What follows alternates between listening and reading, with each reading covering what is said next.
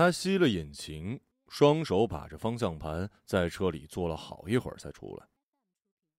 这个时候，有一辆宝马沿着坡道下来，绕了几圈，终于找到了他附近的一个停车位。他不禁停下脚步去看那辆车的主人是一个什么样的人。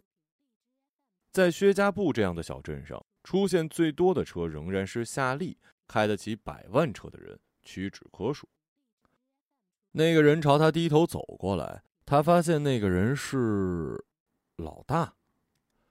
老大发福，应该应该是发福了。四十岁的人正是油腻的年龄。不由自主的把西装外套夹到两侧，双手插进裤兜，等着老大走过来。老大走近的时候，他先说话了：“好多年没见了。”老大愣了一下，把钱包跟车钥匙放进了衣服内袋，伸手拍了拍他的肩膀：“都认不出来了，走吧，上去再讲。”他点了点头，跟着老大前后脚进了电梯间，按亮了数字五，然后回头问老大：“是五楼吧？”老大正低头看着手机，好像在跟女儿聊天。听到他的话，抬头飞快的瞥了一眼按钮，说是。从地下车库到五楼，至多不过三十秒的时间，但他却很紧张。他的一只手不停的在裤袋里摆弄着车钥匙。金属碰撞发出的声响，就好像过了很久。其实不过是两层楼的时间。老大收了手机，抬起头看他：“你现在在西安是不是啊？”“啊，我在大连跟别人开了个公司。”说的每一个字儿，他都觉得自己的衣领被汗浸湿而塌下了一点那不是混的挺好的吗？呃，做什么生意的呀？呃，有卖衣服，也有卖保健品，杂七杂八都做。电梯这个时候已经过了三楼，你做这个能赚多少钱啊？他犹豫了一下，不知道该怎么回答。正当他要说的时候，感觉整个人轻轻下坠，电梯“叮”的一声停住了。电梯门开了，前台问了一声，他说是芙蓉厅，有人过来引着走过去。老大与他并肩走，看起来很高兴。今天都是十几年没见的老同学。老大说：“听说榔头和胖子在北京混的都不错。”说起榔头的时候，他没反应过来，直到一只脚踏进了芙蓉厅，才猛然记起那个三角头的男孩。芙蓉厅很大，足够容纳他们三十七个人的同学聚会。榔头很显眼，就坐在最中间的那桌。因为他剃了光头，榔头的旁边坐着胖子。老大挤过人群，坐在了胖子旁边。他没有跟着老大过去，挑了一张边上的桌子。他旁边呢，坐着一个消瘦的中年女人。不过为了这次聚会，显然没少涂脂抹粉，腮红打重了点，显得艳俗。他已经记不得这个女人是谁，叫什么名字了，只隐隐有个影子在他脑子里晃来晃去。冷菜都已经摆好，现在每隔一会儿，服务员都会端新的热菜上来，场面很热闹。不管是男人女人，叽叽喳喳的样子都是一样的。只不过仔细了看，大家都是交头接耳，各说各的，只有老大那一桌能隔空喊话，气氛显得尴尬却又微妙，这很正常。大概坐了半个小时，老大站起来。双手端着酒杯，要发表致辞了。老大的致辞和他从小到大听过的学校的、公司的新闻上的差不多，但这次他在听，每一个字儿都听了。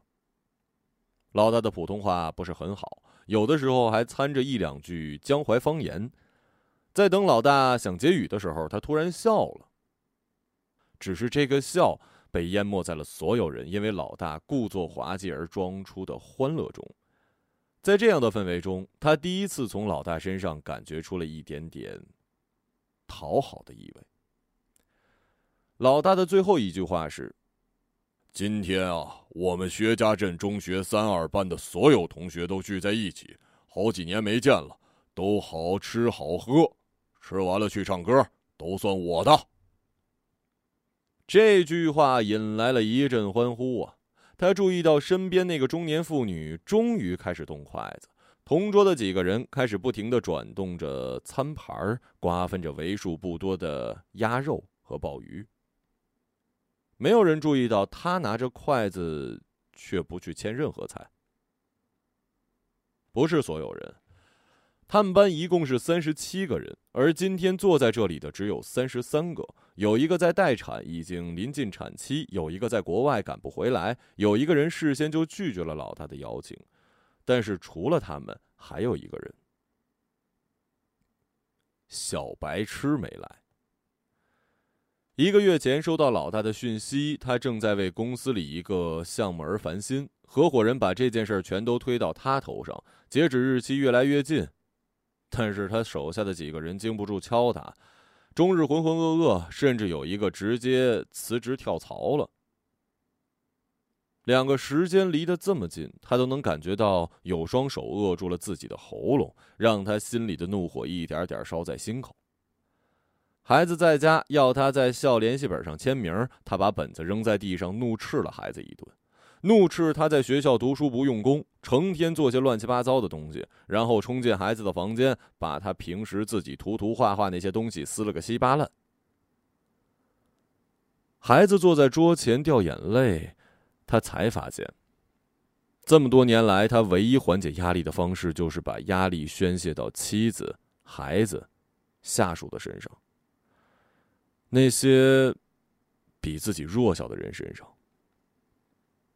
他叹了口气，回到房间。妻子坐在床边看杂志。他本来想跟妻子商量一下，但看到妻子的表情，便欲言又止。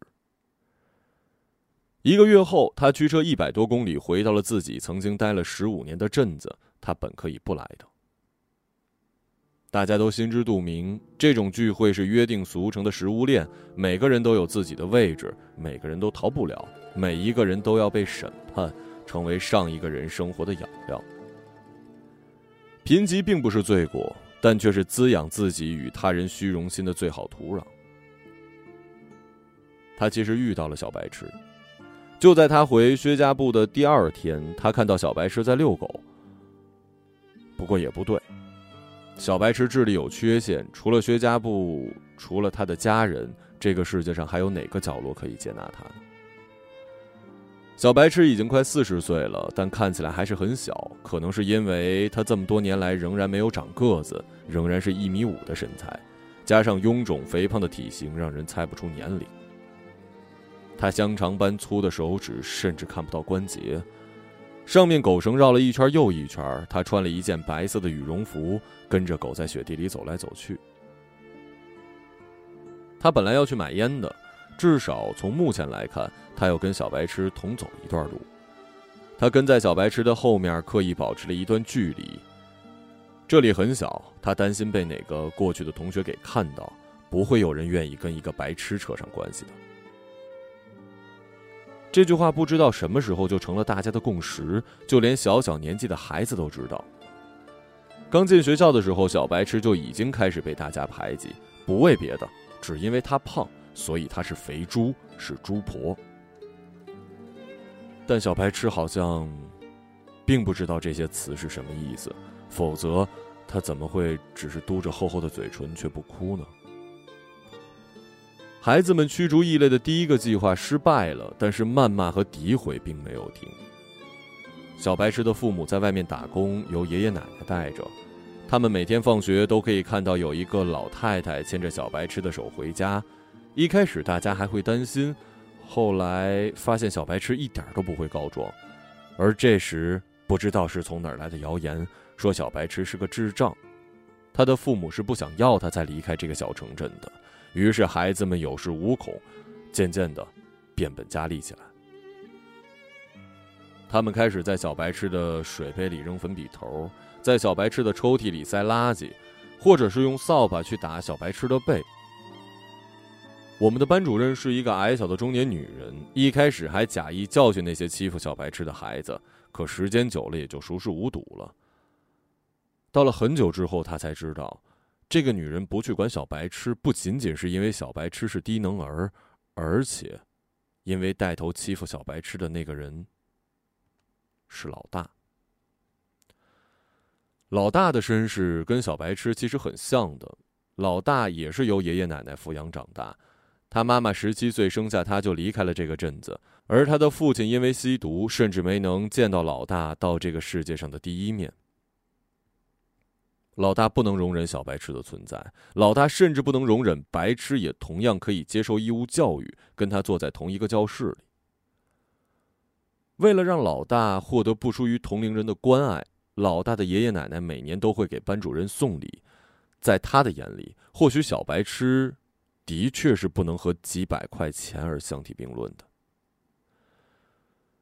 这是一个小镇，总共只有一所小学、一所中学，所以升学之后，他发现身边的人几乎没怎么变，除了小白痴，因为小白痴也是原先那个班级不要的残次品。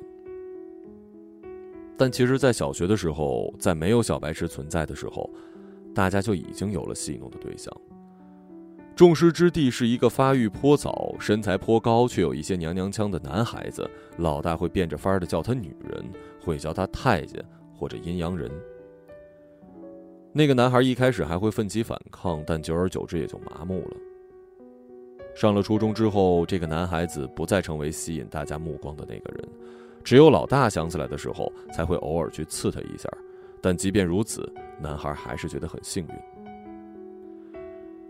男孩今天也来了，但是因为常年在机修厂工作，男孩身上早就没有了任何一点当初被老大所嘲笑过的阴柔。他仍然很高，仍然很瘦，只是驼背且又胡子拉碴的，会在饮酒的间隙出去抽烟。而过去的他本来并不属于这其中的任何一个群体，并不是异类，也不是群众。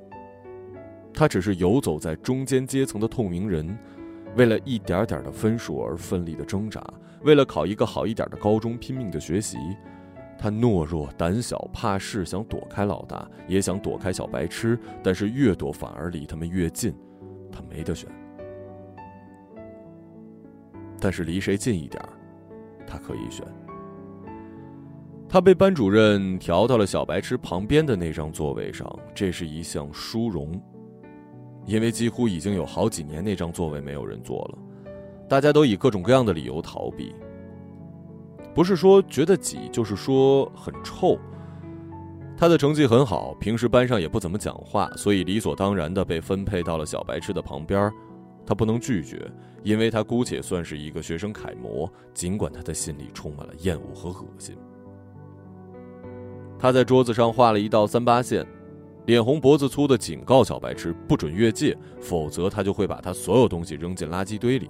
他用这样的方式来告诉大家，他无意与小白痴做朋友。可这不够。因为他是离小白痴最近的人，所以他顺理成章的被大家认为他拥有一些特权。他没想到，因为这些特权而要付出的代价来的这么快。他跪在地上，胖子就跨在他脖子上。榔头那个时候又矮又瘦，打人不疼，于是榔头学会用各种各样的工具在别人身上留下痕迹。老大有的时候也会动手，但是老大知道应该打哪里不会惹麻烦。他的下体常常红肿，这让他的脾气在一段时间里相当暴躁。母亲似乎知道了些什么，但是这令他反而更加敏感，更加过激。孩童时代的他并不知道什么是真正的解决方法，以为隐瞒才是维护自尊心最好的途径。那天跟往常一样，放了学，胖子把他按在地上。但是那天老大一反常态，老大踹了胖子一脚，胖子从他身边爬到旁边。老大说：“你明天往那个白石水壶里灌尿，他每天出去拿盒饭，你就那个时候偷了水壶去灌尿。”老大完全是以一副命令的口吻说的，但是他没说话。这件事如果被发现，他可能会被处分，甚至被开除。见他不说话，榔头又开始用扫把捅他的下身。榔头一面把簸箕里的垃圾倒在他头上，一面发疯似的打他，仿佛是要把自己身材短小的怨气发泄在他身上一样。老大踢了他一下，漫不经心地说：“我都看到了，我看到你妈，我看到她跟别人去开房了。你们也看到了吧？他妈的内裤是红色的吧？胖子满是肥肉的脸上露出喜色。呃，红色的呀，好骚啊！你妈真他妈骚。咋整？谁知道你爸是谁呀？啊！狼都跟着也骂道。三个人把污秽的词语加注在母亲身上，得意洋洋的样子像极了三头侏罗。但他没敢抬头，没敢说话。即使他的面颊这时已经因为充血而变得血红，即使他不相信他们说的，但是他一句辩驳的话也说不出，完全失声，言语无用，而且下体传来的疼痛感一下一下击打着他的太阳穴。你要是不照做，明天我就把你妈的事儿写在车库门上，让全校的人都知道。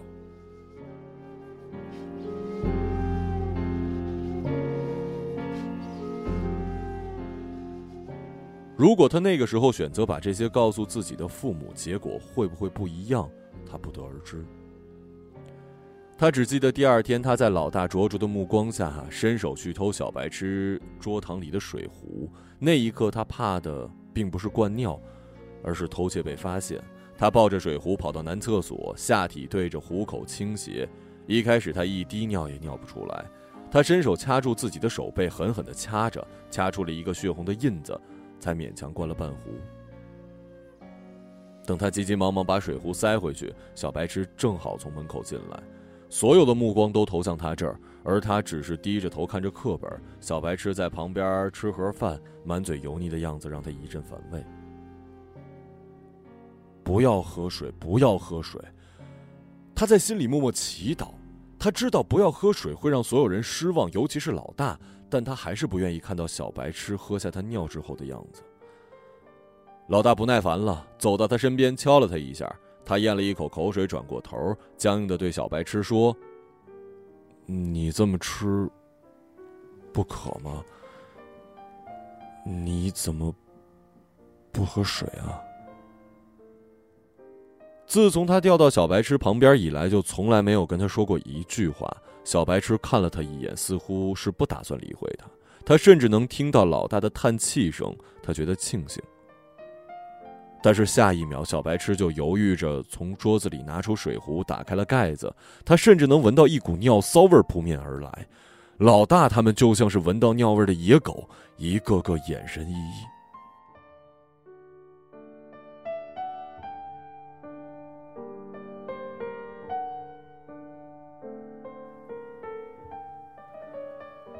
那天，小白痴早早被家人领回去了，但老师也没有彻查这件事儿。放学的时候，老大破天荒的没有留住他，而是拍了拍他的肩。我就知道你成绩好，肯定不会挨骂的，啊！那样轻快调侃的语气，甚至让他觉得他跟老大是朋友了。后来，老大常常让他去捉弄小白痴，像撕碎小白痴的练习本、扔掉小白痴的书包之类的，他都一一照做了。这对他不痛不痒，这伤害不到他，这甚至可以保全他。那些过分的事儿，小白痴的经期来得很早，老大会偷偷翻小白痴的书包，把卫生巾贴在教室的瓷砖墙上，都由老大他们来做。他开始在这其中获得了快感。撕碎纸张的时候会有快感，看着书包沉到水底的时候会有快感，但准确的来说，或许是一种安全感。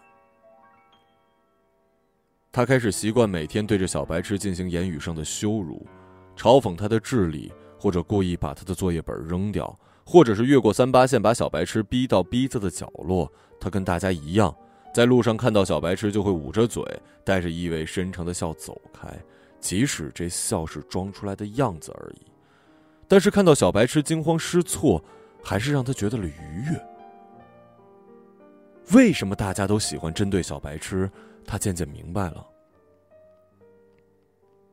而小白痴呢，除了哭，什么也不会做。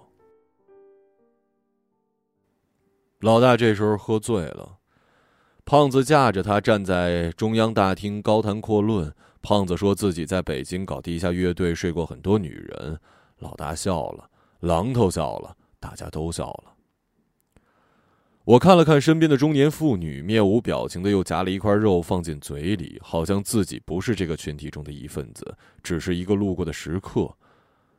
他双手捧着酒杯，静静听着，大家的笑声就像是蜜蜂的嗡嗡声一样挥之不去，真烦。他可能也有一点醉了吧。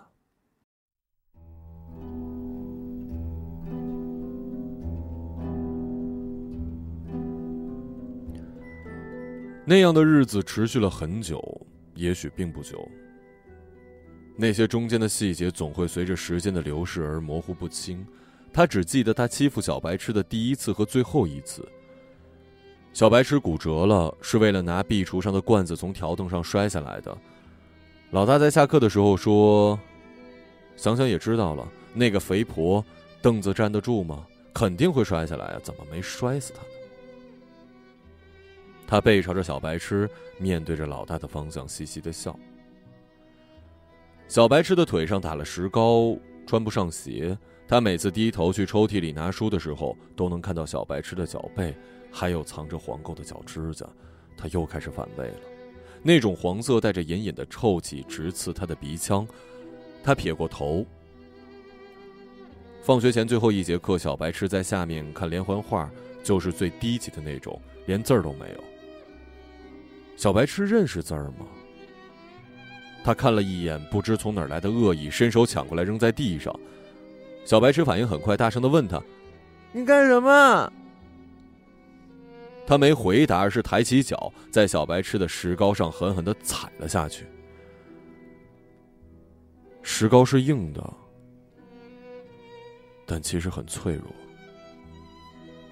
紧接着，他的脚就落在了一块肉上，就好像踩在海绵上一样，要塌下去了，像是踩进了一洼沼泽，要陷进去了。他听到小白痴喊叫，接着大哭了起来。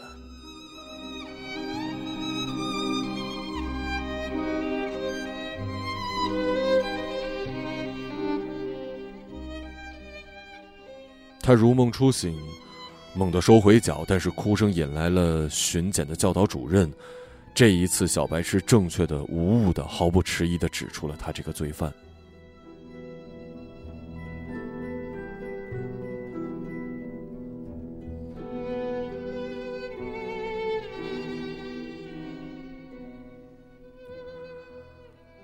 回到现实里，榔头也开始讲话，但说的是什么他已经听不清了。他妈的！这几个该死的东西！当初他因为欺负小白痴被全校通报批评的时候，这三个人就像失踪了，在学校里完全匿了踪迹。他妈的！他还记得教导主任冲进来的时候，这个该死的老大连他妈头都没有抬一下。难道他一脚踩下去的时候，在旁边笑得最开心的那个人不是他吗？不是他吗？他妈的我旁边这女的也太能吃了，她到底谁呀？他到底是不是我们班的？我怎么完全记不起来了呀？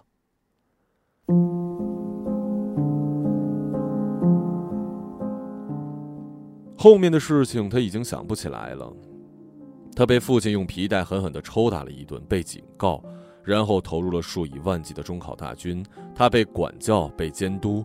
最后经历考试离开学校，如出一辙的数百天在他的记忆里整合成了同一天，没有任何波澜，没有任何值得记住的事儿，没有老大，没有小白痴，什么都没有。他高中是在一个二线城市读的，一个年级上千人，即使再有老大那样的人，也很难被注意。他淹没于人群，不再想起老大跟小白痴。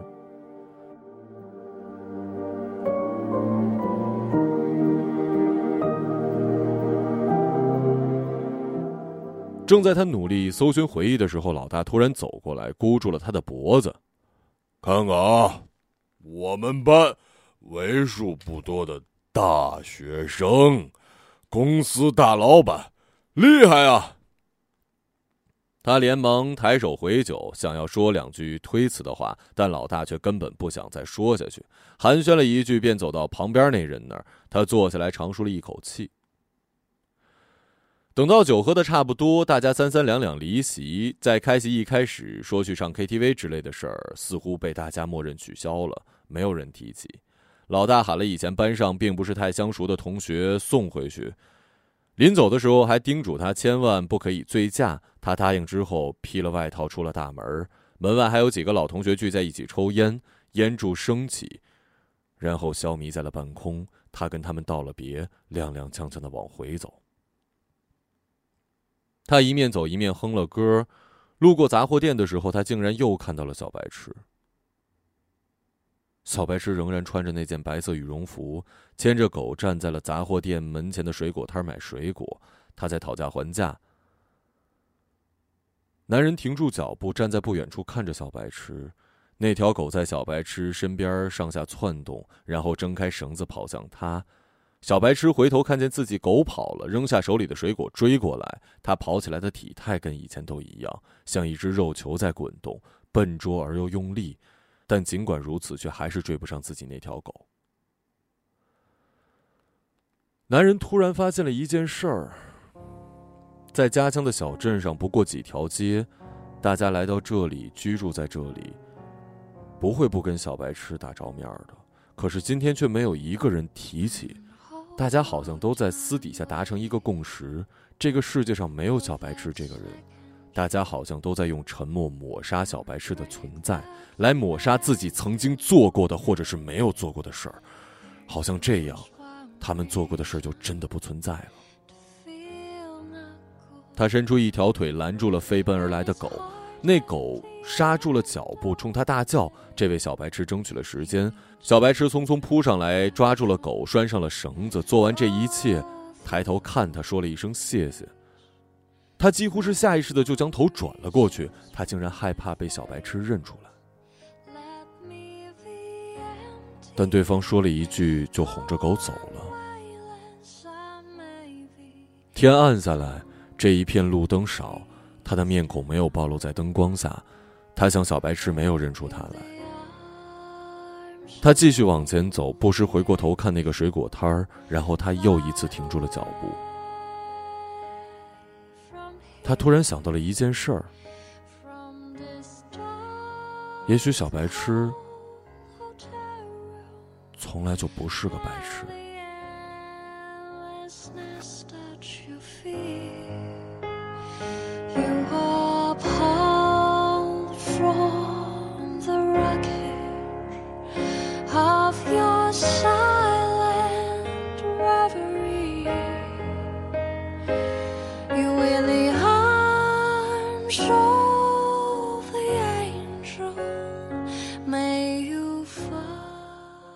一个朗读者，马晓成。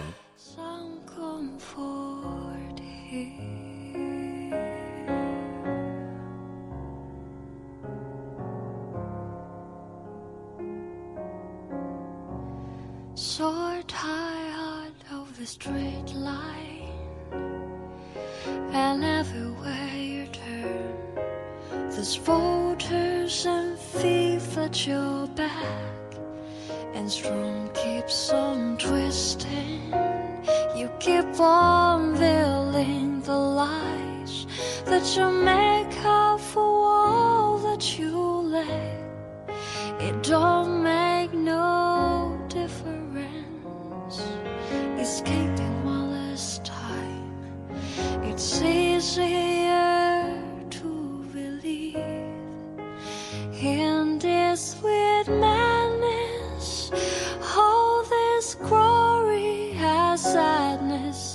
the breeze.